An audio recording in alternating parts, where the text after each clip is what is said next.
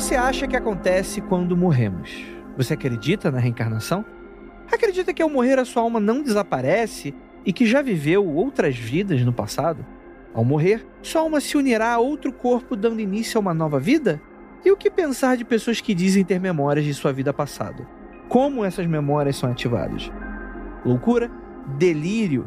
Invencionice do povo? Ou um fato muito misterioso? Todas essas são perguntas que nem a humanidade nem a ciência ainda consegue responder, só que, no entanto, cientistas estão estudando casos muito peculiares de crianças que afirmam se lembrar das suas vidas passadas. E o que você acha? É o que a gente vai comentar hoje no Mundo Freak Confidencial, logo depois da vinheta, e a gente já volta.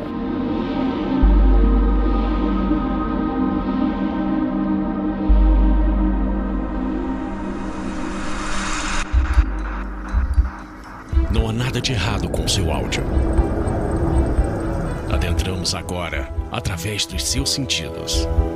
Estamos preparando você para o que vai acontecer nos próximos minutos. Além do que conhece por tempo e espaço, o contato com algo além. Não conte para ninguém e nunca olhe para trás, pois este é Mundo Freak Confidencial.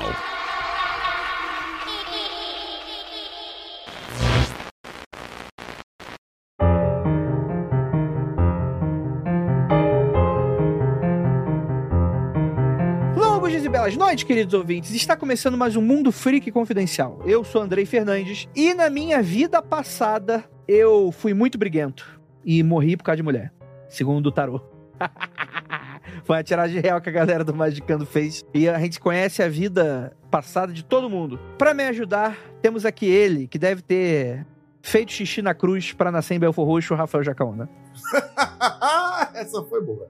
Essa foi boa mesmo. Cara, eu, eu vou te falar, eu acredito não acreditando em vida passada, eu prefiro acreditar, mas eu também agradeço muito por não lembrar de vidas passadas, porque se eu já tenho muito problema nessa vida, imagina nas outras. Uma vida de cada, por favor. Temos aqui também a nossa queridíssima Manauara, Lívia Andrade. Gente, me chamaram pra participar desse episódio no Mundo Freak. O Andrei aparentemente não sabe da melhor história que é que eu tenho um parente que, quando nasceu, ele nasceu não resetado.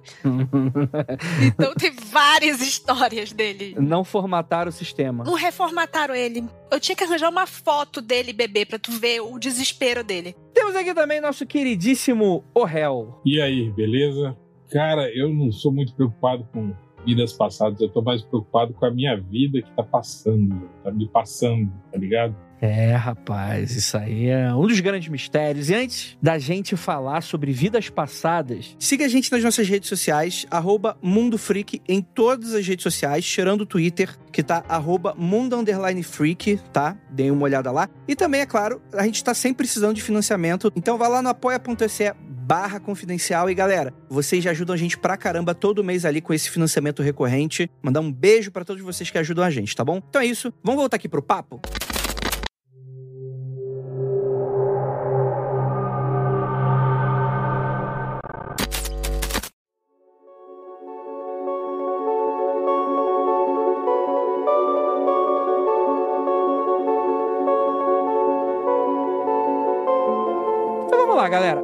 Começar aqui esse papo que tá incrível. Conceito de vida passada e a ideia de você ter uma consciência que sobrevive à morte e reencarna em um novo corpo é quase tão antigo quanto a crença em divindades, assim. É um negócio que tá presente na humanidade. É claro que o cristianismo, ele não é algo que crê nisso, né?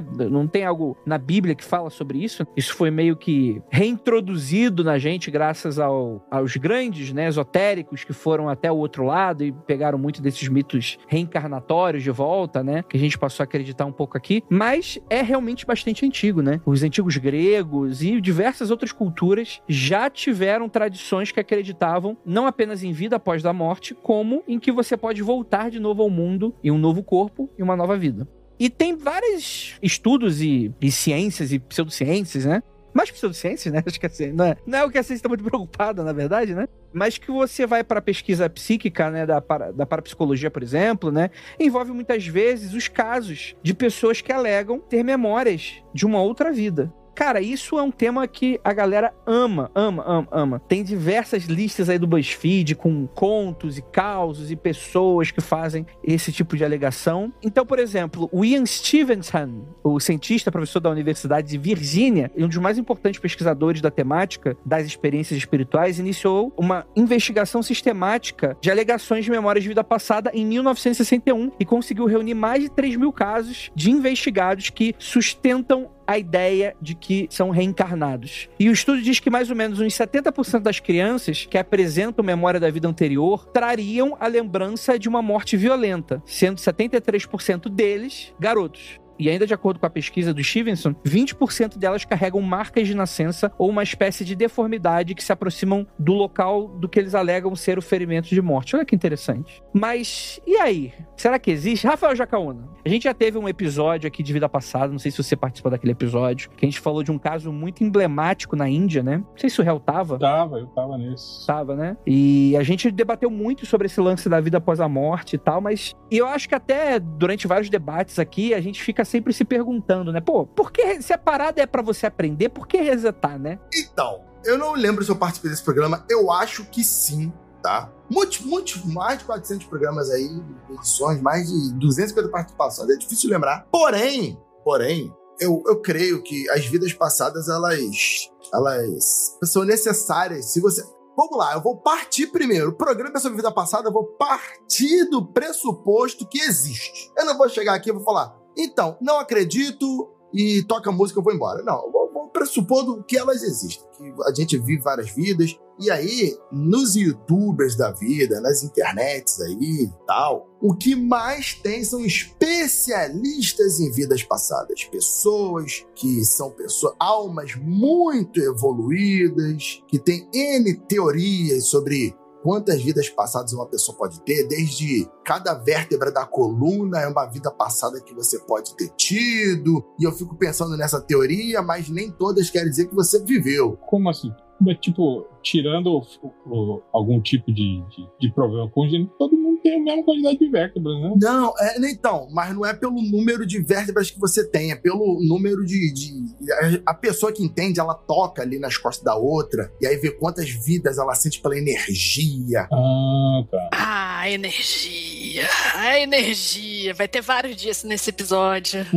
e aí vai ter pessoas que vão dizer que o número máximo de reencarnações é de 300, outros vão dizer que tem mais de mil, outros vão falar que você tá louco porque só dá para ter tipo 10, 12, 15 reencarnações porque é a origem da humanidade.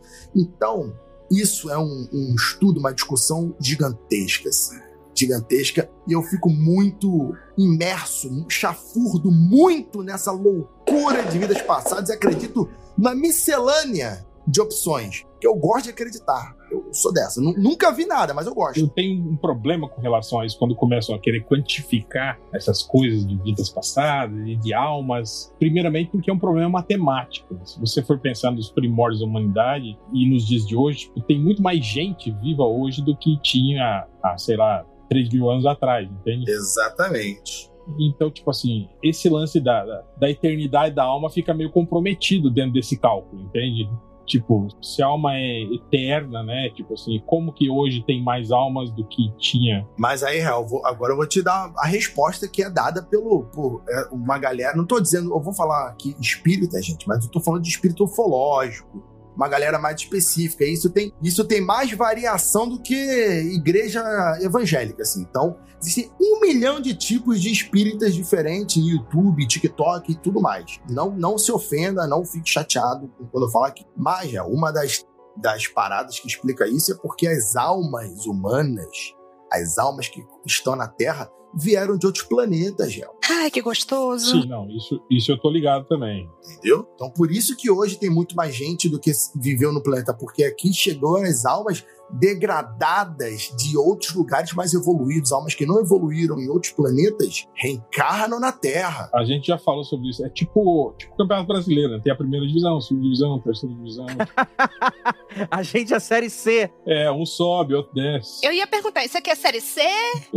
Ou a gente tá junto com o Ibis? É aquele Paysandu versus, sei lá, Pindamonhangaba Futebol Clube, é isso, né? E aí eu te falo, te falo, vários dos canais espíritas espíritas, espíritas que seguem linha tipo Chico Xavier. Kardecismo. Kardecismo, muito obrigado.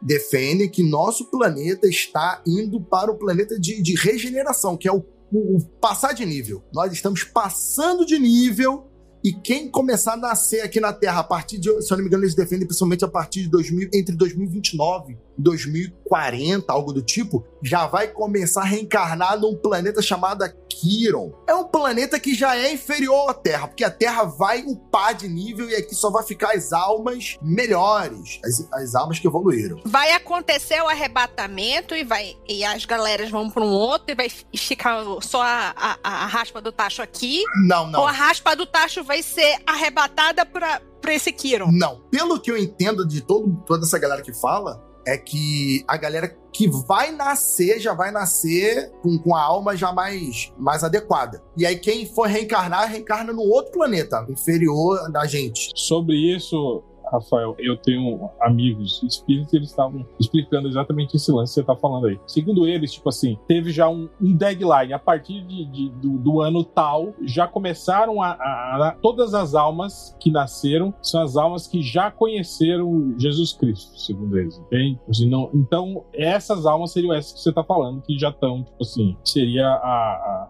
o outro nível. Tipo assim, as almas anteriores a isso já, já foram para os outros lugares, né? Então esse já tá reencarnando em outro lugar. É, esse seria o ponto de virada do, do nosso planeta, né, tal, né, onde as coisas boas. Estamos esperando essa virada aí. Só coisa boa acontecendo, né? E... Gente, eu só queria, eu queria ver se eu entendi, que eu entendi uma coisa. Eu quero saber se eu estou com a raspa do tacho. a gente passou de nível ou não? Ou não, porque atualmente me parece que eu estou só ali no, no, no chafurdando, no, no, no, fundinho na laminha.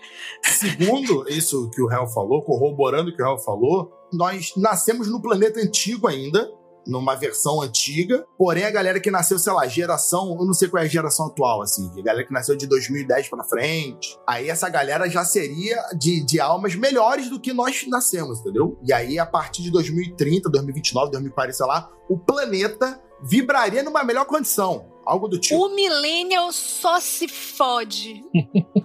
Mas calma aí, calma aí, calma aí. Vai, calma aí, calma aí. Segura a vibração. É que assim, é, o problema é o seguinte: o Rafael, ele tem um problema. Muito. Mentira, o Rafael tem alguns problemas, na verdade, né?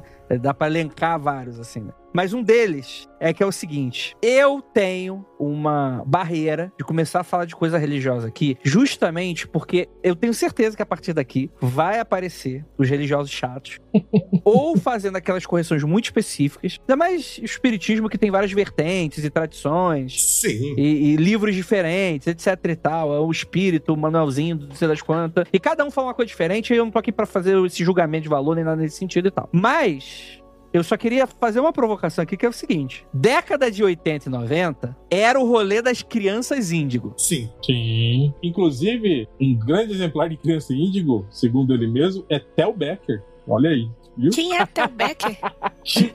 Tel Becker é aquele cara da, da, da, fazenda, parrudão, que ficou xingando todo mundo. Eu vou te comer na porrada. Esse aqui é irmão desse aqui. Esse aqui é irmão desse aqui, ó. Porra, aqui, ó. É irmão desse aqui, ó. E esse aqui é irmão desse aqui, ó.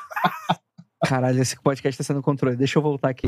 E aí, qual é o ponto? Depois que essas crianças começaram a nascer e crescer, e todo mundo passou a odiar a Millennial e Geração Z, aí agora eles estão passando para frente. É igual o fim do mundo, saca? Não aconteceu em 2000, nem em 2012, vai ser 2077. É a mesma coisa. Agora vai ter a criança cristal, a criança ônix prateado, o pérola esverdeada. e aí, cada hora eles vão empurrando para frente qual vai ser a geração que vai salvar o mundo, né? Só Sim. sei que a gente tá fudido, não tá melhorando, e eu não vou continuar falando porque isso é problema de quem acredita nas outras religiões. Eu não acredito. É que falar de reencarnação e não tocar no, no, no, local que ela é mais popular em termos espíritas, que é o Brasil, é meio que não falar nada, né? Falar assim, a reencarnação, matemática, aí, aí vai falar de religiões longe do Brasil para não dar polêmica. Então, é, não tem como. É que é, é porque o Brasil tem uma, tem uma forte ligação com o espiritismo, né, cara? Exatamente. E com o, o positivismo, né, que é, que é a corrente onde o, o, o espiritismo foi, foi, foi calcado. Então, não é, não é por isso, nem por isso a gente tem a, o lema do, do, do positivismo na, na, nossa bandeira, né, cara? Então, tem muito isso, né, cara? A, a,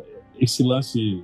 A gente, eu sei que você não quer muito entrar nessa seara religiosa, mas, cara, é meio que inevitável isso, né?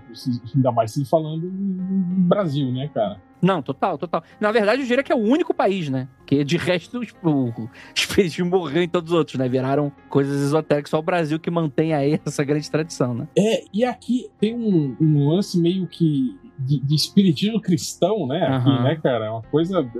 Tipo, a- o Brasil não é, não é para, para fracos, né, cara? O Brasil, em termos de sincretismo religioso, assim, é, tá de parabéns, assim, né, cara? E, e meio que junta isso, né, cara? A ideia de, de vida eterna e paraíso com, com, com reencarnação e que você. E que, e que tudo vai melhorar, né, cara? E, e, e sai uma coisa muito louca, né, cara? Mas aí é que tá, tipo assim, o, o- o kardecismo ele não é a única vertente, como eu falei, cara, cada livro fala uma coisa. Outro dia minha mãe tava falando que tem livro que fala que, tipo assim, na verdade, uma explicação desse lance da- de ter mais alma é que acontece o seguinte: você pode reencarnar no passado. Isso abre uma camada. Puta Aí, aí fudeu, hein, cara? É, então, é, aí é bicho, aí cada um acredita o que quiser, né? Cada um vai ter a explicação que quiser. Aí, aí é multiverso, aí é multiverso da Marvel. Isso é o que o Vinícius acredita, Andrei. Ele disse assim, cara, se tudo é, é tudo ao mesmo lugar ao mesmo tempo, por que só vai pro futuro? Não, vai pro passado. O tempo é humano, né, Lívia? O tempo é um corte humano, uma percepção humana. Então, Ó, profundo isso aí, hein? É. O tempo, na verdade, não existe. É toda uma discussão. Eu e o Andrei, do Magicano, vou poupar vocês disso aqui, tá? É, pera, não é bem assim, né? A convenção, né? Se chama tempo, sim, né? Mas fisicamente falando, a coisa tá aí, né? Construto humano. Tempo existe. Tempo é uma questão de perspectiva. Não, não vamos fazer isso aqui, não. não, não vou, não vou isso fazer aqui, isso, não. juro. Isso aí vai ficar Pessoal do magicando. Mas eu, eu, eu queria que a Jay tivesse aqui, cara, pra gente tentar pensar de forma fisicamente plausível esse tipo de coisa. É, porque, porque em teoria, né, muito dessas questões esotéricas, né, envolveria, vamos dizer assim, esse, essa ideia de energia, por exemplo, né? Exato. Então, é isso que eu tava falando. Tipo, se, se a gente pensar profundamente no campo físico, nós somos energia, né, cara? Tipo assim, o que mantém a coesão dos, dos nossos átomos aqui, que formam um ser humano aqui, é energia, né, cara? Uhum. E tem o lance também de que os átomos que compõem você estão aqui nesse universo desde o início, né, cara? Tipo, Somos poeiras de estrelas. é, eu odeio essa, eu odeio essa frase, mas, mas, mas é por aí. Funciona. Doutor Marrata, Doutor Marrata. Corpo vivo, corpo humano, pensa a mesma coisa. Mas vocês não acreditam na teoria do Assassin's Creed de memória genética? Não, isso é uma loucura. Então, eu tava querendo chegar aí, do tipo, se a gente pensar no processo eletroquímico que acontece no seu cérebro e que desenvolve é, consciência, memória, é, atos reflexos, tipo assim, a gente não deixa de encarar isso como uma forma de energia também, entende? As suas memórias, isso aí não, não deixa de ser algo de origem energética. Então, é isso que eu tô querendo dizer, que, que talvez essa assinatura energética possa sobreviver, entende? Ficar, né? E de alguma forma, que não se sabe explicar ainda, isso, tipo assim, vaza, às vezes, ali dentro do seu cérebro, uma reação eletroquímica que tá com ligação ainda com, sei lá, os atos que fizeram parte de um outro corpo, em outra época, entende o que eu tô querendo dizer? Mas e os engenheiros de karma? Primeiro, eu, eu nem sei o que é. O que é isso? Minha nossa senhora. Os engenheiros de karma. Ima- Imagina uma telefonista antiga. Sabe aquela que tem, tem que ficar conectando os fios no buraquinho? Sim, que enfiavam o pininho, né? Sim. Exatamente. Sim, é, exato. O P2 ali, o P10, sei lá, foda-se. Ela ficava ali conectando. São as entidades que fazem o cálculo de como que sua vida vai ser baseada nas outras. Então, os engenheiros de karmas, eles moldam o que vai ser a sua vida. São eles que escolhem se você vai se fuder ou não. Ah, mas isso você tá querendo dizer que isso seriam criaturas mágicas que estão aqui em outro plano e que. É, mas, mas o, o que que é religião se não você querer em criaturas mágicas? É isso. Não, eu, eu não tava entrando nessa, nesse lance. Eu tava tentando colocar esse lance de lembranças no campo energético, entende? Mas energia de verdade, não energia de coach quântico, entende? Energia mesmo, né? Sim, sim, sim. Você queria uma explicação física, né? Exato, cara. Era mais ou menos isso que eu tava querendo. Agora, tipo, isso que você tá falando, o espírito primordial prega a sábia resignação, né? De que tudo está predeterminado. A sua vida já está predeterminada aqui nesse plano. Sim, sim. Tudo sim, que sim. vai acontecer com a sua vida, você tem que se resignar e falar: ó, é isso mesmo, é um karma que eu tenho, eu tenho que passar por A isso. gente vai muito receber mensagem de espírita, cara. A gente vai muito. Eu acho. Eu vou estar muito lendo isso semana que vem, cara. Então vamos fazer o seguinte: vamos fazer o seguinte, pra galera ficar menos, menos afoita, menos brava com o espírita, vamos também implicar com o professor. Na faculdade, né, você vai ter todo um contexto sobre educação e ser a criança. Tinha todo um conceito do Caim, Piaget, sobre a, a- se a criança é um ser que não tem conhecimento algum, que está pronta para receber o conhecimento todo, porque é uma folha em branco, ou se a criança já tem todo dentro dela algo que possa ser desenvolvido em especial. Tem todo esse conceito também na educação. Tem gente que vai defender dentro da educação que pessoas já nascem com predisposições, né? Não só na, em várias áreas, mas estou falando da educação pelo fato da, da minha formação de professor, que já tem certas predisposições, sejam intelectuais, sejam artísticas, sejam variadas inteligências. Então, isso, para se puxar um pouquinho para esse lado que o Real tá falando, que a gente tá falando aqui no programa, pode ser uma, uma vida passada que te ensinou alguma coisa e você ainda lembra,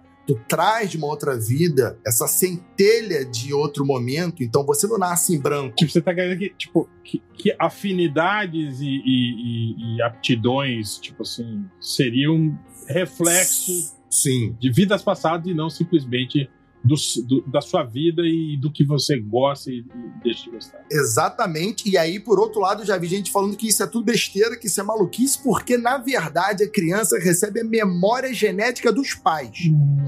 E aí, é um, é um maluco falando do outro maluco, assim, entendeu? Vai, vai em quem a gente quer acreditar. Um vai dizer que vida passada é doideira, não tem nada a ver, porque isso é memória genética. Os antepassados, os genes foram passando, por isso você tem afinidades muito específicas quando você já nasce, desenvolve. E outro vai dizer que genética é maluco. E outro vai dizer que isso é espírito, né? Então, A gente precisava do Lucas aqui também para discutir isso. Eu não sei até que ponto o conceito de memória genética é cientificamente aceito e em que ponto que tá os estudos com relação a isso. É que o problema, tem um problema aí, que é o seguinte. Ah, Essas paradas aí de memória genética, isso aí tá perigosíssimo pra cair num darwinismo social daqui a pouquinho. exatamente. É a sociedade kryptoniana lá, cara, de que você determina dentro do útero, essa criança vai ser um, um, É gata, um camponês, esse aqui vai ser um cientista, esse vai ser um soldado. até onde eu sei, memória genética não é pseudociência, até onde eu sei. Não, isso não é aceito por nada. assim. Você traz características genéticas, mas não memória. Tu não pode nascer e falar assim, caralho, eu sou bom em matemática, sabe? Porque meu pai era, né? Porque meu pai era, eu aprendi matemática com, com a memória do meu pai, entendeu? Isso aí, não. A girafa cresceu o pescoço porque se esticava, né, pra, pra pegar a fruta, né? Até onde eu sei, isso é pseudociência também. Não, total, total. Na, na verdade, eu acredito que qualquer pessoa que tá escutando esse podcast esperando escutar ciência está com problemas, né? Ele olhou o título e falou, hum, que ciência hoje, hein? O que me grila um pouco, tipo assim, no caso que a gente teve lá do, do- daquele outro episódio que a gente fez sobre a menina indiana lá, é realmente muito impressionante. Porque, tipo assim, você tem ah, as declarações, tudo catalogado, filmagens e os caralho é quatro. Assim, é muito impressionante. As coisas que ela fala, né? A precisão de dados que ela dá. Mas é isso que a gente tá falando também, Andrei. A gente não acompanha o processo inteiro. A gente não sabe qual é o nível de contaminação, entende? Desse, desse, desse processo. Eu que tenho filha de, de 4, 5 anos aqui, cara, quando ela desembesta a falar e inventar coisas, assim, e falar aleatoriamente, é impressionante. Tipo assim, você vê uma criança de 5 anos dando detalhes de coisas. Obviamente que tem muita loucura no meio, né, cara? Dando detalhes de coisas que ela simplesmente não conhece, não viu, não sabe, né? Mas, tipo assim, e se você direciona isso? Porque é uma criança de 5 anos falando. Então você, tipo assim, tem lacunas ali. E, e se você, digamos, na tomada desse depoimento, você acaba induzindo ela, entende? Você leva esse monte de, de, de palavras, de loucura aleatória que ela tá falando pra caminhos, entende? Tipo, não é simplesmente ou, ou só deixar ela falar e pronto, entende? Então é isso que eu tô falando. A, a maioria dos casos que eu vejo disso, de, de estudos sobre vidas passadas, ou crianças que, que comentam sobre, que lembram de vidas passadas e dão detalhes e falam isso e aquilo, e até no- nos relatos que a gente, gente tá vendo aí na pauta, tem muita chance de acontecer isso, sabe? Do tipo de, de ela tá falando aleatoriamente, né? E aí quando você você pega isso e encaixa meio que na história que você acredita que ela que é, entende? Então é isso que eu tô falando. Sem a gente ter um, sei lá, uma comissão de ética analisando esses casos de estudo e, e mostrando realmente que não teve nenhum tipo de contaminação e que a, que a criança falou exatamente aquilo mesmo, falou, ah, a pessoa era fulano de tal e morava na rua tal, né? E tinha uns filhos tal e morreu de tal forma no ano de tal, é, é uma coisa. É muito impressionante. Que é eu tava falando do caso da menina indiana lá, lá, né? Ela tinha, sei lá, 6, 7 anos e dava detalhes, falava nome, sobrenome, a cidade que a pessoa morou, e é muito impressionante, mas é um caso, né? Que tem grande catalogação. E os outros, né? Vamos para os casos então, Hel? Acho que o ouvinte está curioso nesse sentido. Eu também. Vamos lá, vamos lá.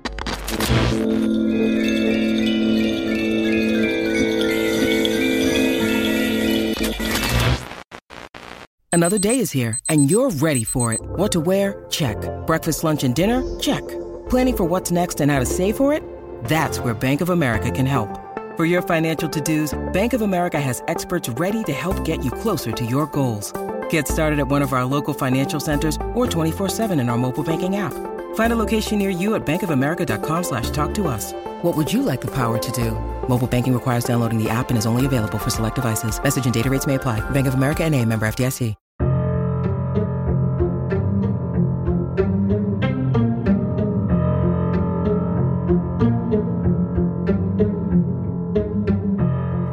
A gente tem o primeiro aqui que a gente selecionou é o Ryan. Não sei se pode ser considerado o nome verdadeiro dele, né? Que é um estudo, né? Mas Ryan é um garoto que vive com seus pais na pequena cidade de Muskogee, em Oklahoma, nos Estados Unidos. Aos quatro anos de idade, ele começou a ter pesadelos frequentes. E ao acordar com o coração palpitando, chorava para sua mãe. Cindy, e implorava para ir para Hollywood, a mais de 2 mil quilômetros de distância de onde moravam. Peraí, você é uma criança de 4 anos que vive em Muskogee. É óbvio que você vai falar, mãe, eu quero ir pra Hollywood. Qualquer Quero ir pra Disney. falaria isso. Exato. Não, calma, calma. Vamos- vamos- Não, tô brincando, tô brincando. Então, quando ele tinha 5 anos, ele confidenciou a ela uma noite antes de dormir que costumava ser outra pessoa e lhe contava histórias sobre conhecer estrelas de Hollywood, como a Rita Hayworth, né, que viajar para o exterior em férias luxuosas, dançar na Broadway e trabalhar para uma agência onde pessoas mudavam de nome. E para deixar a mãe ainda mais intrigada, Ryan contava detalhes sobre a vida dos anos 40 e 50, algo que a princípio a mãe julgou se tratar pura imaginação fértil da criança, né? E aí ela fala: Suas histórias eram tão detalhadas e tão extensas que simplesmente não era como se uma criança pudesse inventá-las. Eu gostei da, da voz. da Gostou? voz. Discovery, Discovery Channel aqui. E aí a Cindy, a mãe, né, disse que foi criada como batista, nunca pensou nada sobre reencarnação. Então ela queimou o filho, que é o que cristão faz. Sacanagem, tô brincando. É, então ela decidiu manter as memórias do filho em segredo, né? Até mesmo do próprio marido. Mas em particular, ela consultou livros sobre Hollywood na biblioteca local, esperando que algo ajudasse seu filho a entender essas estranhas memórias, né? Enquanto folheava alguns livros com filmes antigos, Ryan apontou para um figurante do filme Night After Night, de 1932, por Mae West, e afirmou: Este sou eu. Era o começo da jornada inquietante rumo à vida passada do jovem Ryan. E ao assistir ao filme, percebeu que o homem não dizia nenhuma palavra, era realmente um simples figurante que descobriram se chamar Marty Martin. Aliás, ó, parabéns pra esse menino, hein? Eu acho que foi o primeiro caso de vidas passadas que não era alguém famoso, viu? Não era Napoleão, né? Que é, Cleópatra, né? muito, muito, muito humilde. Eu assisti na live com a galera um que também não era famoso. Então, esses não famosos eu acho muito mais interessante. E a ideia geral é que, após algumas pesquisas, né, é, a mãe foi chegando que esse tal Martin chegou a tentar alguns papéis em Hollywood, mas acabou se transformando em um agente, né, com bastante influência, aliás. Perplexa com essa possibilidade de ligação entre essas vidas, a mãe decide buscar ajuda e, enfim, né, e ao começar a estudar o caso do Ryan, o Dr. Jim Tucker ficou impressionado com a clareza de detalhes e explicou, abre aspas, se você olha para a foto de um cara sem falas em um filme e me fala sobre sua vida, eu não acho que muitos de nós acertaríamos sobre a vida de Martin Martin. Martin Martin. É muito. Esse nome que não deu certo. Isso aí o marketing foi absurdo. No entanto, Ryan trouxe vários detalhes que realmente batem com a vida dele. O jovem Ryan, né, ele teria afirmado que viveu em Hollywood, em uma rua que continha a palavra rock, né, pedra em inglês, né, para quem não fugiu da aula de inglês. e ao realizar pesquisas sobre a vida do agente, né, o Dr. Tucker descobriu que ele morava na rua North Hawkesbury Doctor, em Beverly Hills, e Rocks tem a mesma pronúncia de Rocks. Ah. É, aí eu já achei meio. Hum, pegou pesado. Tem aquilo que eu te falei de, de você direcionar, tipo, ah, não, mas não tem rock, né, na, na, na rua. Ah, mas rocks. Entende? Rocks tem a ver com rocks. Aquela gíria que quem jogava Ragnarok. rocks. É, mas a sequência aí também não tem como você ficar. Sim. Não tem como você dizer que não é. Pô, ele sabia quantas vezes o Martin tinha sido casado e quantas irmãs ele tinha e com que idade ele morreu. Aí é pesado, né? Vai discutir como. É, não, concordo, mas é aquilo que eu falei. Tem sempre aquele lance de que a gente não tem. Eu não sei. Que ano foi isso? Anos 60? Anos 60, aparentemente. É, é isso que eu tô falando. Tipo, eu não, não, sei se tem gravações disso, entende? Se tem. Como foi catalogado isso. Tem que saber se é exatamente isso, né, cara? Às vezes o menino deu uma informação mais genérica, né? E eles. Né? Hiperinterpretável. Exatamente. Tem algumas informações a mais, né? As duas últimas foram bem surpreendentes, né? Entrar em contato com a única filha de Martin que estava viva, o Tucker, Dr. Tucker, descobriu que nem mesmo ela sabia ter duas tias, embora esse documento prove a existência das duas irmãs, né? No caso da idade, a certidão de óbito marca 59 e não 61. Só que antes de pensar ter encontrado uma falha nessa memória, né, o psicólogo ele vai atrás de mais documentação e descobriu que Martin nasceu em 1903 e não 1905, como consta na certidão. E o agente morreu com 61 anos, como falou o moleque, né? Então, tem algumas coisas que batem aqui, né? Sim. sim. Bem interessante, né? Eu, eu prefiro acreditar, eu escolho acreditar que as convergências são mais interessantes do que um, um erro de, de grafia ali de pronúncia de rock, sabe? Porque a gente, eu não sei exatamente como que essa memória vai chegar numa criança de 4 anos e com 4 anos ela vai é, falar sobre a complexidade de, de foi morrer com 61 anos. Então, não sei, deve ter uma, uma série. Então, ah, pô, tá vendo? É, não é rock, é rock, não sei o quê. Porra, o cara acerta um monte de coisa. É, vamos lembrar que a criança não estava alfabetizada, tá? Então, então, eu não sei, eu prefiro me pegar em detalhes muito mais únicos, como acertar a idade até quando ninguém aqui sabia, ou o número de filhos. Eu acho um negócio bem interessante. Tem um caso que infelizmente não tem tanta informação quanto o André, porque simplesmente eu vi num, num Discovery da vida. E o garoto, filho de uma família de Ohio, tradicional, aquela família branca americana.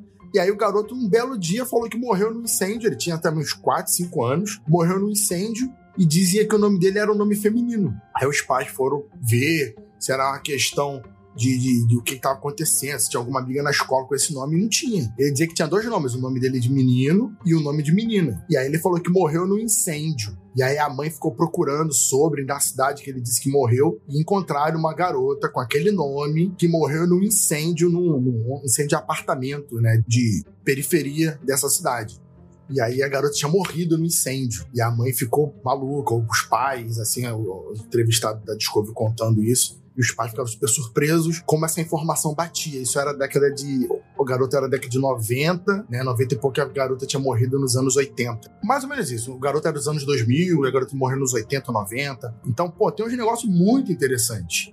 Não, não, tem como dizer que é só invenção, sabe? Ainda mais quando vem uma criança tão nova, que os pais não, não têm essa pira de, de acreditar nisso, ensinam essas coisas. Do nada a criança fala e tu pensa, pô, Ainda mais antigamente. 30, 40 anos atrás que não tinha internet com tanta informação na cabeça da criança tão jovem. Mas é mais ou menos, porque se você for analisar bem, cara, não deixa de ser uma informação genérica. Ela falar um nome aleatório de uma pessoa feminina e que morreu no incêndio.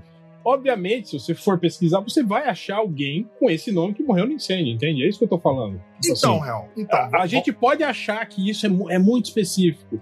Mas se você for analisar friamente, estatisticamente, também é uma informação genérica, entende? É isso que eu tô querendo dizer. É, então, Hel, quando você acerta a etnia, sexo da pessoa, o que a pessoa era pobre, como a pessoa morreu e você bate mais ou menos o ano que a pessoa diz que morreu e você vai reduzindo, se tu fala assim, ah, gente, na vida passada eu fui um pescador na França. Aí, porra, é genérico no nível mundial qualquer. Agora, quando você fala, não, era um pescador na França, morreu. Mas se eu falar, eu fui um pescador na França chamado Pierre, que morreu em 1732. Aí tu fala a cidade, fala o ano e fala como tu morreu. Aí se tu conseguir voltar num registro e achar. Você vai achar. Mas é que tá. Você vai o achar. meu é achismo e o seu também. Andrei, tem alguma um botão pra gente dar choque no cético? Porque o réu está dando uma de Andrei. O, o, réu, o réu está sendo o Andrei agora. De tipo, não, mas veja bem.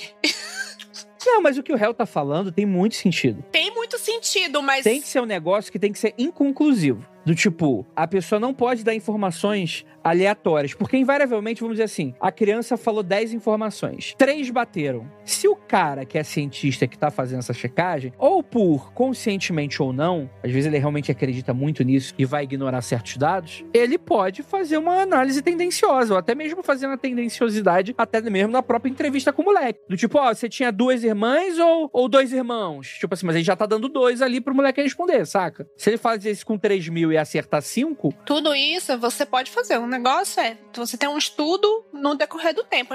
Pelo que eu entendi, nem o, o doutor aqui, Jim Tucker, não sei o que, nem a gente tá chegando à conclusão de sim, isso foi comprovado pela ciência. Não, não é comprovado. Mas existem situações sim. que levantam essa lebre. E Lívia, eu vou falar o seguinte: vou fazer um adicional importante. Eu tenho 37 anos. A pessoa lá na festa não acreditar, mas eu tenho 37 anos. O pessoal falou que tinha 40. Odeio vocês. Mas quem disse que eu parecia que tinha 32, muito obrigado. De toda forma, imagine se me perguntam assim: pô, Rafael, o que aconteceu quando você tinha uns 10 anos de idade? Quando, o que você quando você tinha uns 20 anos de idade? Em tal ano, sei lá, 2010, o que, que tu fez? Mano, não sei. Caralho, não sei nem o que eu almocei ontem. Ah, mas é por causa das drogas, né? Do álcool, né, Rafa? Né?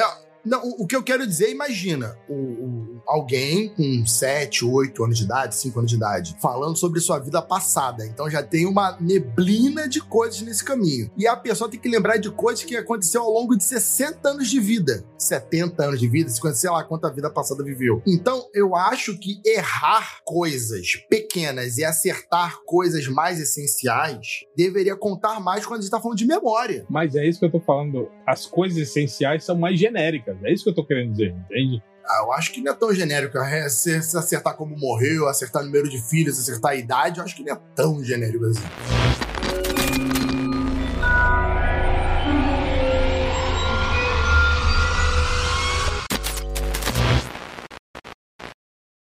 This episode is brought to you by Reese's Peanut Butter Cups. In breaking news, leading scientists worldwide are conducting experiments to determine if Reese's Peanut Butter Cups are the perfect combination of peanut butter and chocolate. However, it appears the study was inconclusive, as the scientists couldn't help but eat all the Reese's. Because when you want something sweet, you can't do better than Reese's. Find Reese's now at a store near you.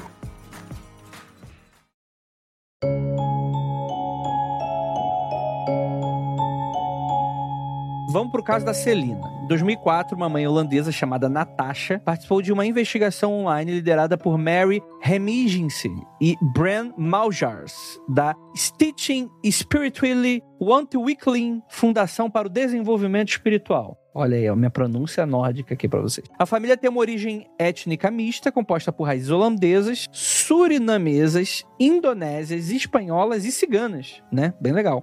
A história que Natasha relata sobre as memórias da vida passada da filha seria o seguinte, né? Quando ela tinha três anos, a filha dela, né? Três anos e meio ali, parecia lembrar de sua vida passada como sua bisavó, avó, que é chamada de avó Jenny. Jane, mãe da sua avó materna, né? Quando tinha um ano e meio, ela falou de um certo Alfa Romeo vermelho, que era o carro do pai. Notavelmente, seu pai, René, já possuía um carro assim antes dela nascer. Um dia, quando Celina tinha dois anos, Natasha contou-lhe como ela e René se conheceram e como foi o casamento deles. Celina diz: Eu também estava lá, eu era sua avó. Aí é aquele tipo de coisa que tu, ou tu joga a criança pela janela ou tu abraça a loucura, né?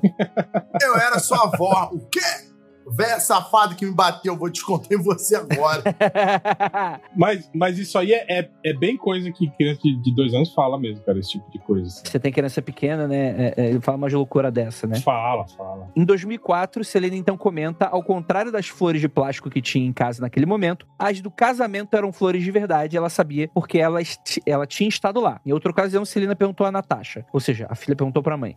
Eu sou seu bebê, não sou? Natasha afirmou isso e Selena acrescentou com naturalidade. Vovô Henk é meu bebê. Henk era filho da vovó Jenny. Cara, isso aí, o que eu fico mais impressionado, na verdade, é ela entender parentesco. É, porque o vovô da vovó da Bisa, né? é. Mas vocês concordam que, tipo assim, que, que você levar em consideração que isso está dentro do, do, do núcleo familiar é muito mais fácil disso ser. Se fossem informações de- outras pessoas que não conhecem, tudo bem, né? Tem foto, né? As histórias, a criança escuta, né? Mas, tipo assim, é, exatamente. A, a possibilidade dela ter ouvido falar sobre o carro vermelho que ela não viu, que ela nunca viu, e histórias sobre a avó, bisavó e o nome das pessoas. Ah, eu concordo contigo. É, núcleo familiar, mesma família, tudo pode ter visto foto do carro, pode ter tantas coisas ali. Então é um negócio mais, mais simples, eu acho. E eu acho que isso também pode ter muito a ver também com reforço positivo, né? Não sei como é que essa mãe agia quando a criança falava essas paradas. Do tipo, ah, minha mãe gostou, vou, vou ficar falando umas paradas dessas, saca? Não sei o quanto também pode ser da própria criança É. querendo chamar atenção, algo. Por enquanto, também tá, tá meio que inconclusivo aqui, não sei. Celina também apresentava um comportamento que lembrava, lembrava, né? No caso, a Celina, filha, né, seria a avó, né, a Jenny. Tem um exemplo aqui que é dado também, que ela chegou em casa da tia na primeira vez que foi lá e imediatamente se sentiu em casa. Era a casa que a avó da Jenny gostava muito de visitar e fazia muitas vezes. Informação genérica. Pois é. Porque criança pode gostar ou não gostar. Isso daí é tudo uma questão de informação. Isso aí é só informação genérica. A situação é a seguinte: quando você vê isso acontecer na sua frente, aí dá um cagaço. Porque essa situação, essa situação aqui é muito parecida com a do meu irmão. Quer contar a história do seu irmão? Então, meu irmão é o seguinte: vamos começar contando a história da minha avó.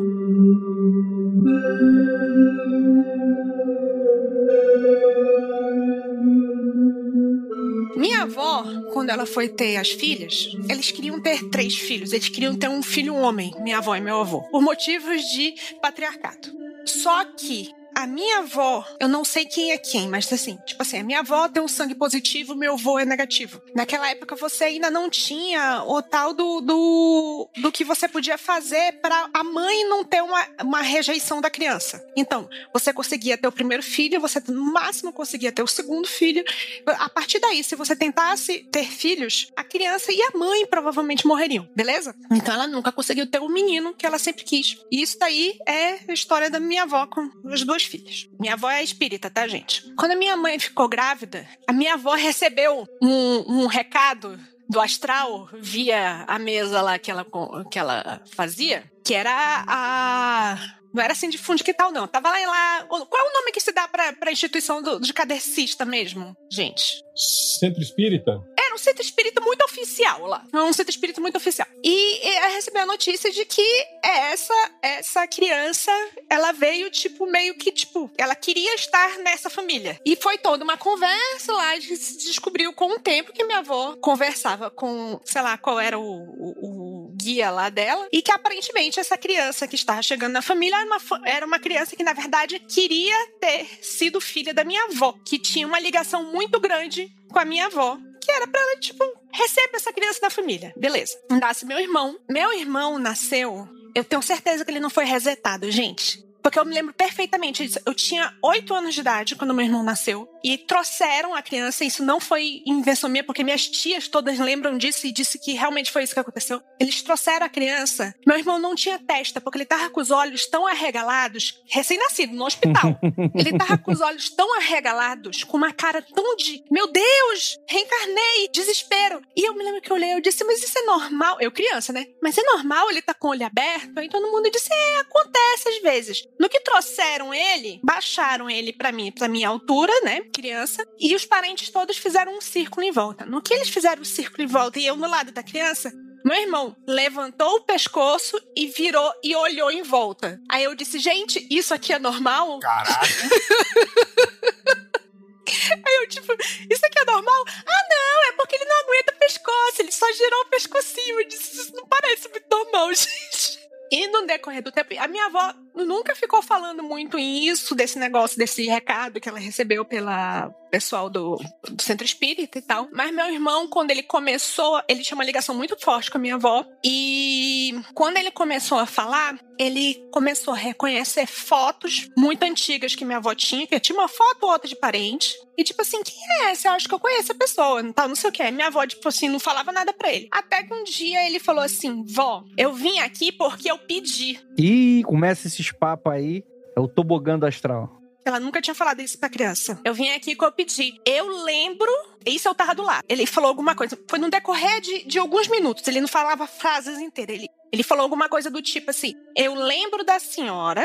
A diferença é que antes eu era bem velho e você era bem pequenininha, e agora eu sou pequenininha e você é velha. Aí a vovó pegou, colocou o menino no ombro, correu pro, pro centro espírita, foi dar um passo no menino pra ver se fechava o menino de novo, porque ele tinha vi. Não, não, isso não vai ser bem pro, pro desenvolvimento dele, tem que esquecer essas coisas e tal. E ficou assim. E durante algum tempo ele, ele, ele tinha essa ligação muito grande com ela. E ele, ele falava de alguma coisa que ele lembrava de, de um lugar que tinha muito aviões pequenos, que o lugar era muito distante, você ir e voltar, precisar de aviões pequenos para ir. E assim, minha avó é do interior, né? Uma das poucas formas de você chegar em lugares é tipo de avião, de barco e tal. Isso não é incomum pra, pra região. Mas assim, minha avó ficou muito numa situação assim: olha, veio porque quis, tá aqui, vamos cuidar bem, mas não precisa ficar lembrando de nada, não. Apaga, apaga, apaga, vamos passar um, um imã nesse HD aí pra zerar esse HD. A avó tava devendo, não queria que ele lembrasse e revelasse os segredos dela. É. Olha. Tava devendo 15 pau pro velho. E aí tá nessa aí, ó. Eu não sei se é isso, mas eu, eu tenho outro parente que tem exatamente esse medo. E que a gente sabe que tem, tem exatamente isso na família também. Tem gente que, tipo assim, que não quer ir pra lá porque sabe que tá devendo e tal, esse tipo de coisa. Mas minha avó não tem medo de dever, não. Então eu acho que não era bem isso, sabe? Ela acha que era devido ao recado que ela recebeu, que isso foi antes da mamãe mostrar a barriga, mostrar qualquer coisa, que era essa pessoa que queria ser filho dela. E que não, não rolou, entendeu? Mas assim, quando uma criança pequena vira para você e fala assim, eu lembro de você. O cu tranca, né? E fala assim, com toda certeza. Não, dá uma trancada bonita. Tipo, depois você racionaliza e fala assim, ah, ele tá inventando, tá fantasiando. E é totalmente possível isso de fantasiar. Mas até hoje eu tenho certeza que meu irmão não veio resetado. E teu irmão mexe com magia atualmente? Sem curiosidade. Nenhuma, mó cagão. E aí, quem é magista agora é tu. Olha só como são as coisas. Não, meu irmão é tão sensível quanto eu. De- de- depois de, de muito tempo, a gente descobriu que a gente fazia as mesmas coisas. Tipo, pedia licença pra entrar nos mesmos lugares e, e essa mesma coisa, assim. Atualmente, ele é, é pediatra. Então, Qual a religião dele? É pediatra. trata dos vivos. E, tipo assim, essas, essas memórias, e depois que a sua, a sua avó fez o tratamento espiritual nele lá, tipo, parou ou não? Ele continuou com essas memórias? Minha avó não quis incentivar isso nele, primeiro, tá? Ela não, não quis incentivar porque ela achava que, embora ela, era- ela acreditasse, ela achava que isso ia ser mais um atraso para a missão que ele veio fazer aqui do que uma ajuda. Então, tipo, passa um, um, um imã nesse HD pra zerar esse HD, entendeu? Foi dar um passe magnético nele, literalmente pra apagar o HD. Cara, pior que. É foda, né? Eu não duvido, não. Porque a, gente brinca e tal, brinca. Por isso que eu não gosto de ficar falando de religião, porque a gente brinca e tal, e a galera não gosta, respeita, assim, então, beleza. Mas eu acredito no fenômeno religioso, né? Eu acho que é muito, muito interessante, né? E dá uma ressignificada um pouco nas coisas da- das nossas vivências e tal. E lembrando também, né? Se você tem história, você ouvinte, tem história aí parecida com essa, manda lá pra acontecer comigo, contato arroba mundofreak.com.br. Que, pô, seria maneiríssimo fazer um compilado aí de histórias de. pra ir lá ler as histórias de, de, de- de criança dodói aí, criança maluca aí. seria maravilhoso. Reencarnação, André. Que criança dodói. Reencarnação, pô. Caramba. Eu tô brincando, tô sendo jocoso só. Mas assim, meu irmão, é porque ele era bem carequinha, assim, mas ele podia ser muito figurante, com aqueles olhos arregalados que ele tinha, muito figurante de, sei lá. Martin Martin aí, ó. Não tem um, filme que são as crianças todas de cabelinho branco, com olhinho branco. Sim. A colheita? Como é que é o Podia nome? ser muito aquilo, cara. É, Filhos da colheita. Colheita maldita? Não me lembro, mas assim, ele é bem assustador, meu irmão, assim, logo que nasceu. Tipo assim, ele, ele, ele olhava para você com uma cara de tipo, eu sei o que tá acontecendo, tipo, socorro, uma cara assim, meio que de, de, de desespero o tempo todo, e não era de chorar, era só, tipo assim, parecia que tava permanentemente Assustado. assustado. Tava puto, na verdade. Então, se ele tivesse nascido puta, eu entendia melhor, porque ele, puta que pariu, reencarnei no Brasil de novo. Aí eu entendo. Tipo, vou ter que, vou ter que remar tudo de novo, essa porra. Puta que pariu, no Brasil, podia ter reencarnado em outro país, né?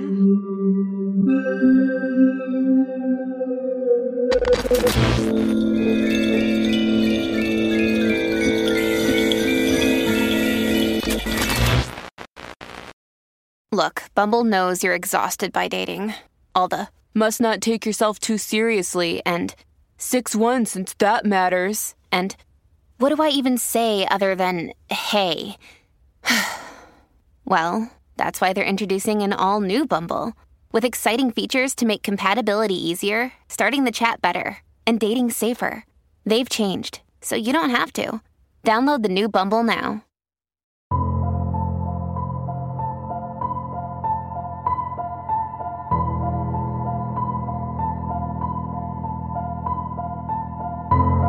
Vamos falar do próximo caso aqui, o caso do Everton. É um caso que não envolve experiência de vida passada com crianças. Na verdade, é um adulto que passou pela vivência de vidas passadas através de uma regressão. Então, Everton Matos tinha 28 anos quando relatou essa experiência. Ele é hipnoterapeuta e afirma que nunca passou por nenhuma experiência de vidas passadas ou paranormal, até que precisou fazer um curso de regressão e se viu lutando como um viking. Aí é fácil. Aí eu acho que é fácil também, né? Morava em Osasco? Não, eu acho engraçado isso. O cara, o cara é hipnoterapeuta e fala: Não, eu sou um cético. Mas não, calma aí, calma aí. Mas eu acho que ele é hoje hipnoterapeuta e ele se descobriu fazendo o curso da hipnoterapia. E aí ele falou, porra, essa parada é foda. Cara, mas ele era um evangélico e cético.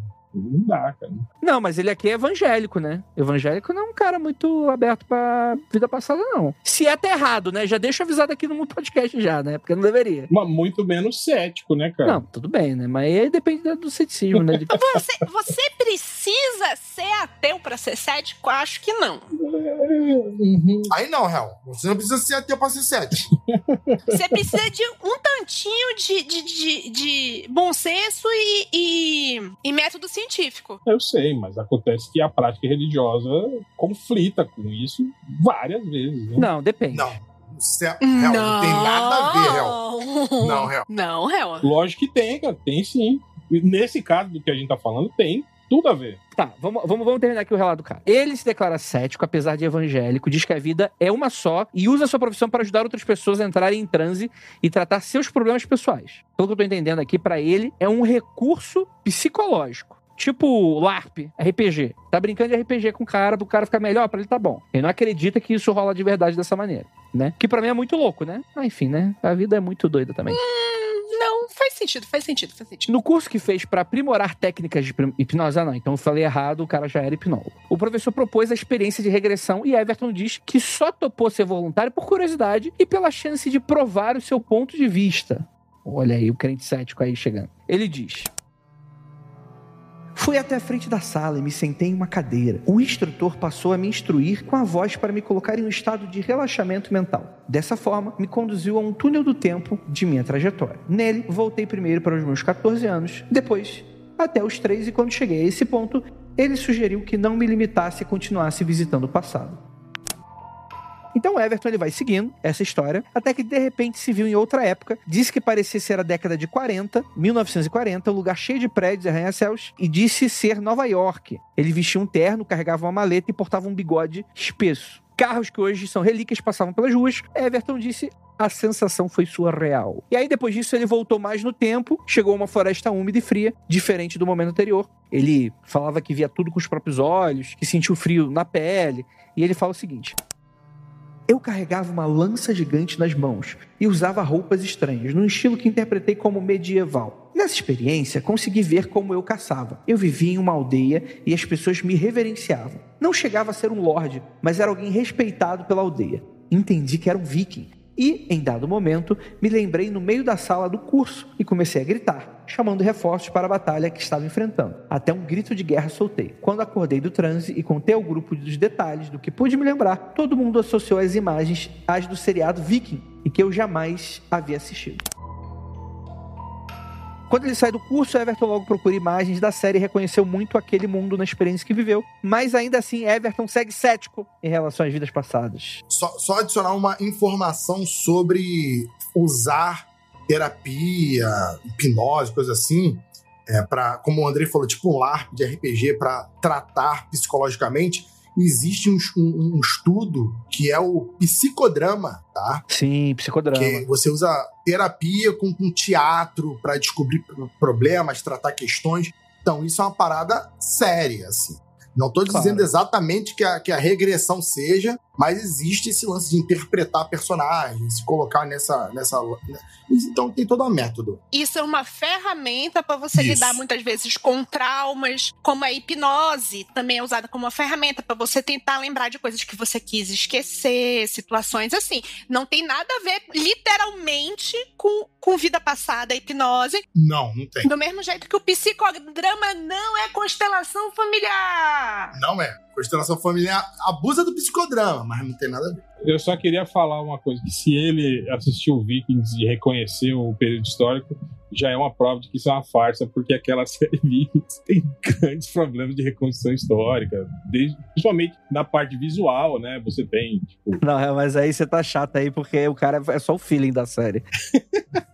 O cara não falou de detalhe. Ah, não, a fivela era dessa. Não, aí também não, não dá. O cara disse que nunca tinha assistido. A gente precisa de um botão de choque. Um botão de choque no cético. Impossível, né? Nunca ter visto. Pelo menos uma chamada. Impossível não, cético. Ô, cético. É, não, porra, impossível não, bichão. Que isso? O Raul muito acordou de calça jeans hoje. Caralho, os ouvintes vão reclamar demais. impossível? Como assim impossível? Mas, cara, pô, gente, peraí, gente. O real é evangélico, cara. É evangélico não vê essas porra do mundo, que é do mundo os caras não vê. Assim, com todo respeito, tem evangélicos que escutam a gente e tal, que são diferentes. Mas tem uma gama deles que não curtem a parada. Eu vou até falar aqui pra você: quem só tem rede aberta em casa, a chance de anos atrás ter visto uma chamada de Vikings é zero. Onde que vai ver a chamada de Vikings? Se passava no History Channel na primeira temporada. Ou na internet, cara. Na internet. Você ah, abre a internet e tá de lá Deus. o banner da série ali no, no, no site que você entra. No, no Instagram, no Facebook, qualquer lugar. Não, o cara só vê a Record só. Um banner, Hel, um banner, um banner. Tá de brincadeira. Aí tu, aí tu tá abusando da boa vontade. No YouTube, entra lá o comercial do, do Viking no vídeo que você tá Porra, assistindo. Nunca vi comercial do Viking no YouTube. Tem, cara, lógico que tem. Então é isso que eu tô querendo dizer. Tipo assim, cara, desculpa, mas é primeiro que é informação genérica pra caralho, né?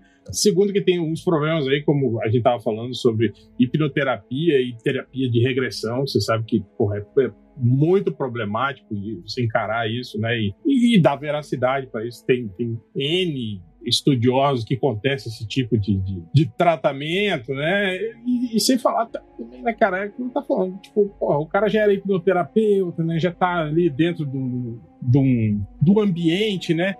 O grito de guerra que ele deu, será que foi na, na língua dele?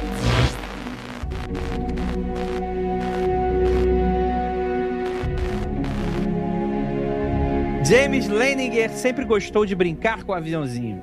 Em seus desenhos, fogos e bombas sempre estiveram presentes ao lado de aviões. Quando aos dois anos de idade começou a ter pesadelos frequentes e gritar coisas como avião pegando fogo, homem não consegue sair. Seus pais, o Bruce e a Andrea, pensaram, né, ser a imaginação infantil, alguma coisa assim, né? Em um desses pesadelos, James gritava tanto que seus pais foram obrigados a acordá-lo. Ao perguntar o que estava acontecendo, o garoto respondeu que o avião havia pegado fogo devido a mísseis japoneses. Cara, o, o garoto tinha até geopolítica ali na veia ali, né? Ele, ele disse que havia decolado de uma base chamada Natoma e lembrava-se do nome Jack Larson. Entretido com a história do garoto pela Segunda Guerra, eles completamente céticos decidiram coletar alguns livros e materiais sobre o período. Foi então que, ao passar os olhos para uma figura que mostrava Iwo Jima no Pacífico, James estendeu o dedo e afirmou ter sido ali que ele morreu. Eles foram até além e pesquisaram sobre a Batalha de Iwo Jima, descobrindo que naquele dia, em 3 de março de 1945, apenas um homem foi morto, o James M. Houston, um rapaz de 21 anos que completava sua quinquagésima e última missão antes de ir para casa, atingido pelos japoneses, seu avião caiu no Pacífico e ele morreu. Nesse ponto, a brincadeira fugiu do controle e o que era invenção da mente de uma criança começou a levantar algumas dúvidas dos pais, né? E além de saber detalhes específicos sobre a vida de um soldado que, assim como vários outros que estavam ali na guerra, né, perdeu a vida, o pequeno James demonstrava um conhecimento impressionante sobre aviões. O garoto afirmou que pilotava um Corsair e chegou a comentar que esse tipo de aeronave tinha problemas no pneu o tempo todo. Ao ganhar um avião de presente, sua mãe comentou: "Ali tem uma bomba", e imediatamente ele corrigiu. Na verdade, é um tanque ejetável. Caralho, pior que é um nerdola de avião, o cara ainda. Imagina. Meu amigo, se você, sua vida dependesse de uma máquina, você conhecia aquela máquina muito bem. Eu acredito que uma pessoa que tem sua vida dependendo de um avião deve conhecer o avião de dentro para fora. Segundo os pais, ao pesquisar a vida de Houston, ele chegou a levar o pequeno James para o encontro dos veteranos de guerra. Chegando lá, ele teria conhecido cada um dos ex-combatentes pelo nome, sem nunca ter encontrado eles, pelo menos não nessa vida. Fala, Hel. Qual é? O que que tu vai dizer agora? Bom, eu, eu digo que essas informações, eu digo que informações sobre aviões é tudo genérico até então, tirando o fato aí do depois que eles falam ali sobre Não, não é, não é, não é genérico, não, é específico pra tu caralho. saber que um avião é Corsair é genérico, gente, é genérico. Eu era um nerdzinho de avião, de aviação. Desde criança, sempre adorava isso, olhava tudo e, e saberia as informações. Será que você não tava na Segunda Guerra, não? Eu, eu acho que, tipo assim, falar que ele, ele falou isso tudo aos dois anos é um pouco de exagero. Provavelmente foi, foi o que falou. Começou com dois anos. Ele, pra, tipo assim, essas outras informações, obviamente, ele deve ter dado mais, mais velho, porque uma criança de dois anos mal fala, né, gente? Não tem como ele. Né? É isso que eu tô falando. Falta esse tipo de dado pra gente analisar o caso e chegar à conclusão. Mas até então, essas informações todas sobre Batalha de Iwo Jima, o avião que usava, que não é uma bomba e um tanque ejetável, isso tudo é informação genérica. que Qualquer, até criança que, que gosta de aviões e, e- tipo, sa- saberia, viu, gente? É igual, você não conhece criança que sabe tudo sobre dinossauro, por exemplo, que te corrige, que fala. É a mesma coisa, gente. É isso. Só que em vez do dinossauro, o menino gosta de avião. Até aí, genérico. Depois, só ali quando ele fala que descobriu que o Jack Larson era um homem que combateu ao lado do cara ali que, que morreu naquele dia, né? E na verdade ele, ele falava que ele era o Jack Larson, né? E ele não era o cara que morreu na guerra, né? Isso que ficou meio estranho pra mim, né? e o nome dos, dos veteranos. Não, ele não falou os nomes, ele, ele, ele falou que ele conhecia as pessoas. Isso também é, pô, criança. Criança fala isso mesmo. calma aí, calma aí. Ainda mais se você induzir esse tipo de coisa. Não é algo impressionante. Você levar a criança de encontro. E aí? Não, tem, tem como os pais terem dado um migué. E aí, meu filho, você conhece algum deles? Ah, aquele, aquele, entende? Tipo, ah, né? Entende? É algo genérico também. É, mas vamos lá. No texto aqui da pauta, tá falando que ele, o moleque conhecia pelo nome. Cada um dos ex-combatentes. Então dá a impressão que o moleque apontou e falou: esse é o Kleber, Uhum. esse é o Henrique, esse é o Joaquim. Se foi isso, aí beleza. Aí, ok, a reencarnação existe. Esse moleque aí viveu a Segunda Guerra. Agora, se essa informação talvez estiver manipulada, Ah, não, aí ele vai dizer que a criança de, sei lá, 5 anos foi atrás a ficha dos veteranos que ele ia encontrar pra saber o nome dos veteranos. é o Charles Henriquepédia do, do- do- dos bebês. Você chega lá no, no encontro veterano, tá todo mundo com aqueles, aqueles adesivos com o nome colado na roupa, entende? Ah, mas não, mas aí o moleque de 4 anos, você até mesmo falou que não sabe ler, né? Não sabe nem falar Não, direito. não sei. A gente não sabe que idade ele tinha quando ele foi no, no encontro de veterano, entende? E isso daí eu, eu, eu concordo com, com o réu. Ele diz que aí esse relato todo tá dizendo que começou aos dois anos, mas não diz que quantos anos foi que teve esse, esse encontro com os veteranos. Mas, porra, porra, réu. Porra, réu.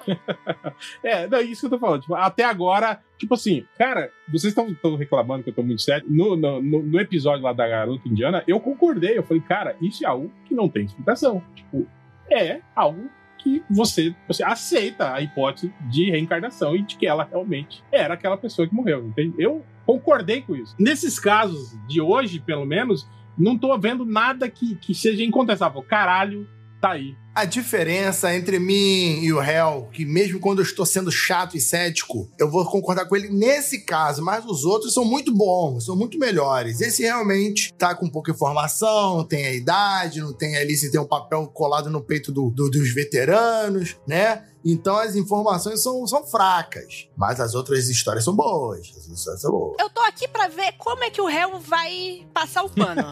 tipo, o réu pra mim está hoje tal qual pica-pau de esfregão. Vai lá.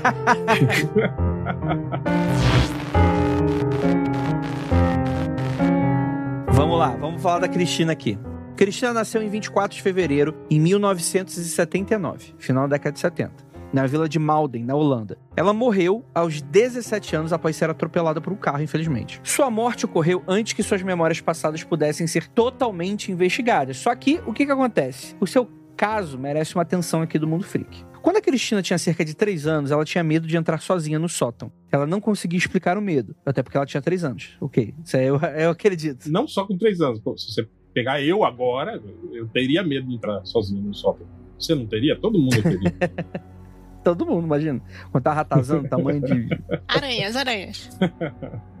Numa manhã de sexta-feira de 1982, quando tinha cerca de três anos e meio, ela começou a chorar e disse à mãe que tinha um pesadelo. Era um sonho de uma casa diferente, grande e branca, com janelas altas em algum lugar de uma cidade. Ela sabia que, que tinha pai e mãe e que eram muito diferentes dela. Ela também tinha mais irmãos e irmãs do que a sua vida atual. No sonho era Páscoa, eles estavam sentados à mesa, os irmãos estavam brigando, seus pais mandavam todo mundo pro quarto, seu irmão mais novo estava brincando com fósforos e estava com o colchão em chamas. Ela correu para a varanda de seu quarto e viu sua mãe e um bombeiro que gritou para ela pular. Ela simplesmente estava com muito medo de fazer, embora uma ou duas irmãs o fizessem. As duas irmãs se salvaram e ela não. A fumaça dominou, uma senhora de branco disse-lhe que ela havia morrido e a conduziu pela casa em chamas. Cristina viu várias possíveis mães e a senhora lhe disse para escolher uma delas. Ela escolheu a mulher loira que estava digitando em um escritório. A mãe de Cristina disse que às vezes conversava com outras pessoas sobre o sonho da filha. Rivas, que é um pesquisador da Atanasia Foundation,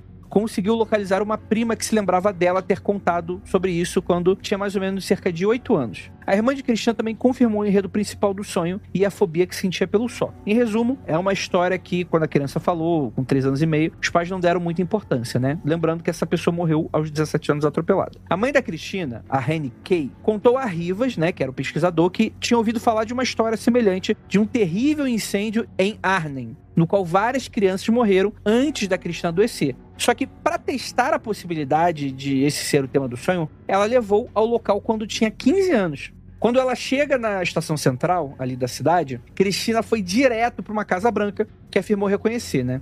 A Rene, né, a mãe dela, né, descarta até a possibilidade dela ter contado a Cristina sobre a tragédia antes de sua filha sonhar com ela, né? Nos arquivos municipais de Arnhem, Titus Rivas encontrou registro de um incêndio descrito por Cristina na Páscoa de 73. E, ignorando algumas pequenas discrepâncias, né, a descrição correspondia aos acontecimentos da história, né? Uma das vítimas se chamava Hendrika, de 9 anos, que morreu sufocada pela fumaça. Em 2006, Juppie Brugman, o irmão mais velho de Hendrika, leu uma reportagem online sobre o caso. Em contato com a Rene e o Titus, Juppie forneceu várias informações úteis para a família sobre tudo que tinha acontecido nesse trágico acidente. Juppie não estava presente durante esse incêndio, né? Mas naturalmente ouviu falar de tudo e compareceu ao funeral. Mais importante ainda, Juppie não acreditava na reencarnação quando a Rene e, e Rivas o conheceram, né? A mãe e o pesquisador, né? Ele achou difícil acreditar na história de Cristina. Só que ele confirmou várias declarações dela sobre detalhes que não estavam incluídos no artigo de jornal. Ele também achou muito surpreendente que a Cristina estava falando quase exclusivamente sobre a mãe da vida anterior e não sobre o pai. O que acontece é que a mãe havia se casado novamente, o padrasto de Rene, segundo Juppie, trouxe muita dificuldade para a família. De acordo com Juppie, Rene e Cristina compartilhavam muitos traços de personalidade. Inteligente, alegre, vivaz, talentosa, espontânea, que é bem genérico, né? Um aspecto interessante desse caso é que a visão que Cristina tem da sua mãe, que ela via como uma senhora loira digitando no escritório, Rene disse que Rivas que se lembrava do incêndio de Arnhem como tendo ocorrido em um momento do final da década de 60, quando ela tinha cerca de mais ou menos 14 anos. Só que, na verdade, os registros mostram que o incêndio aconteceu em 73, quando Rene trabalhava em escritório na época quem pintou o cabelo de louro. Então tem um pouco dessa confirmação da mãe com relação à data do incêndio, né? E assim, Cara, o que eu acho legal é que, como tem um membro da família anterior, supostamente, né? Meio que eles talvez se convencendo, né? Ele realmente achando impressionante alguns desses detalhes. Eu acho que essa história é bem legal, assim. Mas, de fato, tem alguns detalhes, assim, que, sei lá, não tá conclusivo ainda para mim. Eu me apeguei muito àquela parte que o cara fala que, que o Rio fala, ignorando pequenas discrepâncias. Descrição foi respondida. Eu sabia! eu sabia! Sempre se ignora essas coisas. Né? Tipo, não, essas coisas que não batem, a gente ignora, né? Tipo, porra. Mas vou te falar, sabe onde se ignora pequenas discrepâncias, Gel? Na física do- do- dos cometas. Não, não, não. Astrologia. Mentira. Astrologia. Na astrologia, sim. Astronomia. Astrologia, sim. Nas duas. Astrologia não são pequenas, não. Nas duas. Nas duas. Entendeu? Se ignora pequenas discrepâncias. Se ignora. Se ignora a essência do ar, faz esse cálculo aí. Caralho, mano, quase uma hora e meia de podcast. Eu não aguento. Ignore aí, ignore. É sempre assim, sempre assim. Entendeu? E na astrologia também, se ignora muito. Desculpa aí, minhas amigas astrólogas aí, ó. Um abraço, um beijo pra vocês. Se ignora que, que esse planeta não está aqui, né? Onde essa carta está dizendo que ele está, ele está. Vamos explodir Plutão pra melhorar. Vamos explodir Mercúrio, que melhora a vida de muita gente instantaneamente. Vambora. A parada é Saturno, tem que explodir Saturno. Uma coisa, o fato de ter filhos pequenos, assim, é, esse tipo de, de pesadelo é muito comum, assim, de crianças acordarem assustadas e falarem muita coisa, assim, sabe, sobre o que estava sonhando e tal, assim, né, e- mas geralmente depois adormece e não, não lembram de, de nada, assim, né. Aí tem o fato de que levou a, a menina já praticamente adulta, né, com 15 anos no local, e ela reconheceu a casa, né, tal, tem umas coisas aí, né. Mas também não, não- não podemos deixar de, né, imaginar que, tipo assim, que, que talvez esse incêndio foi noticiado, possa ter lido, vi- visto alguma, alguma reportagem a respeito e por aí vai, né? Enfim, não achei muito impressionante esse relato, não. Papai do chão me dê paciência. Porque a sorte do réu é que não tá nem com a câmerazinha dele ligada. Minha- meu amigo, a situação é a seguinte: eu posso ficar procurando problema nisso para sempre, mas eu acho que a quantidade de casos mal contados é tão grande que a sensação que você tem é de tem alguma coisa aí. Eu não estou dizendo que essa coisa é exatamente reencarnação. Eu não estou dizendo que com certeza é, vamos reencarnar e que a reencarnação é a personalidade da pessoa. Não. Eu não estou afirmando que uma coisa é XYZ. Mesmo com vários relatos tortos, não feitos com a- o método científico. Você concorda comigo que tem tem caroço nesse angu? Não, concordo que tem coisas que são impressionantes, que você ouve e fala, nossa, olha só, pô, não tem explicação isso, entende? Isso eu concordo. Sim, existem milhares de casos assim, né? assim como existem milhares de casos que você, se analisar friamente e analisar né, os métodos que foram aplicados, você vê que não tem nada a ver, entende? Que é, que é muito genérico e que, tipo assim, e que a propaganda e que a construção que se faz ao redor disso, né, que faz a coisa parecer realmente impressionante, sabe? Mística. E... Então é, é- é esse tipo de cuidado só que eu acho que a gente precisa ter, entende? Não, não se impressionar com tanta, tanta facilidade com esse tipo de coisa, assim, né? É, eu acho que isso é um- uma situação de tem que ver isso aí, marca registrada do Carioca, porque tem alguma coisa aí. O que é, você não sabe se é memória genética, se é reencarnação, se é tudo em todo lugar ao mesmo tempo. Mas tem alguma coisa aí. Alguma coisa que é passível de ser explicada? Provavelmente. Está sendo explicada agora? Não. Eu, eu entendo muito isso como se fosse algo muito ligado literalmente, não só à religião, mas também à magia. Então, vai ter tem 1.500 explicações, tem 1.500 fontes, se é magia, se é, se é genética, se é vida passada, se é religião, se é conhecimento acástico, tem de tudo. Tem, tem muitas fontes, mas, assim como a magia, não dá pra explicar cientificamente. Dá pra fazer uma soma, pegar, fazer o estudo direitinho. É complicado, ainda mais porque se faz muito com criança, geralmente. Então, quando é com adulto, porra, muita referência na vida, viu, como o Hel falou, né? Viu a capa de um DVD, pronto, já sabe como é que é. Já viu a propaganda uma vez no YouTube, então já sonhou com isso. Passou em Osasco, já sabe o que é viking. Passo- Já viu o Tecnovic de Osasco, né? Você que tem 40 anos de idade.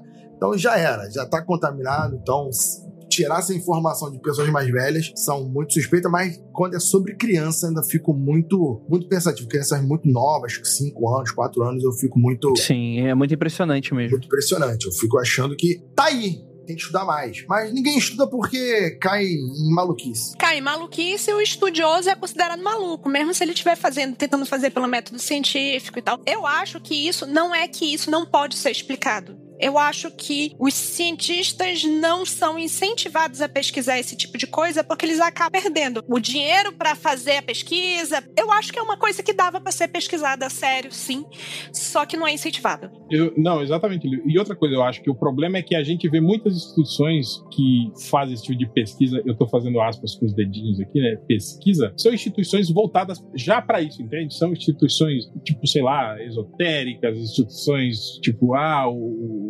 sei lá, o.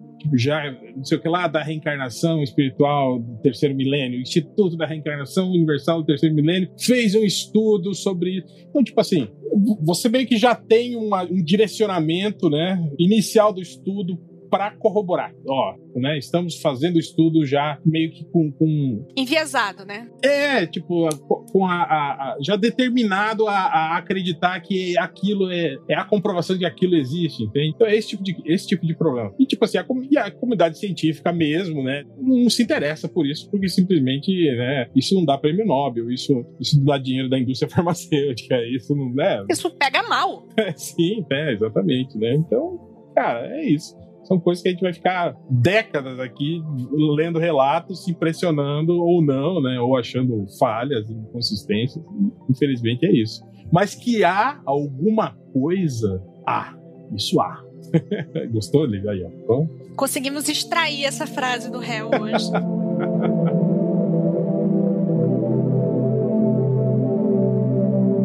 Perfeito. Então é isso.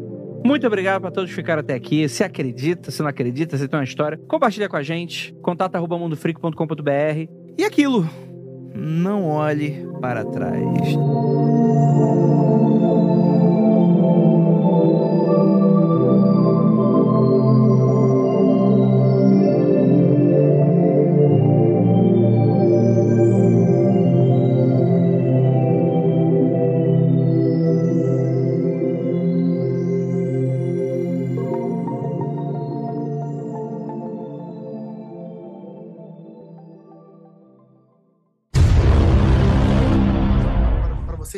Aqui, que agora eu vou chocar o ouvinte. Ih, caralho. Ouvinte que não acompanha lá na, na, na live vai ficar chocado, porque vi esse- alguns meses atrás, estávamos pesquisando sobre vidas passadas, e aí caí num programa no MesaCast desse de paranormalidade. Ah, pronto. Ah, pronto. e aí o cara tava falando que ele tinha uma vida passada. E aí eu não vou citar nomes aqui, nem do, do cara, nem nada, nem do programa, mas a questão é a seguinte: a pessoa disse que estava na quarta, encarna... na quarta encarnação. E aí eu dei play no vídeo, a galera estava assistindo, e qual era o lance? Que era a quarta, reencarna... quarta encarnação no mesmo corpo. Ah, essa é novidade pra assim? mim. Beleza, joia. Como assim? Joia, Como assim? joia. Ganha por criatividade. Nasceu Rafael, que a pessoa disse. Não era eu, tá? Mas coincidência. Nasceu com o nome Rafael, foi criado, tal, tal, tal. Quando fez 20 anos, entrou uma comunicação de outro mundo e o espírito do Rafael subiu e o outro espírito entrou no corpo. E aí viveu mais 3, 4 anos e a- se apresentou pra família. Olha, eu não sou mais Rafael. Eu tal, sou- tal, tal, eu sou, sou eu sou Rafael fulano. 2.0. É sou isso? fulano de tal, eu tô numa missão espiritualita e tal, aquela coisa toda. E aí, depois de três anos, esse espírito subiu e outro desceu com outro nome. E papá. Aí o último espírito, que era o que estava dando entrevista, se chamava. Era um espírito de mulher. Era um Rafael, mais outros dois masculinos, e o, e o quarto era o espírito feminino, que disse: Olha, você apresentou de novo para a família, ó, o espírito do fulano subiu, agora aqui é a fulana de tal que tá aqui, e eu tenho minha missão, tal, tal, tal. E a gente estava assistindo assim, ó. Caralho, quatro encarnação num corpo só. Por quê? Porque disse que o mundo estava evoluindo tão rápido que não dava mais tempo de morrer e de virar criança, Você levantar, crescer. E eu, e eu fiquei vendo abobado isso. Eu fiquei assim, gente. Você sabe que isso aí também chama transtorno dissociativo de identidade, né? Isso aí. Pode. Enfim, enfim.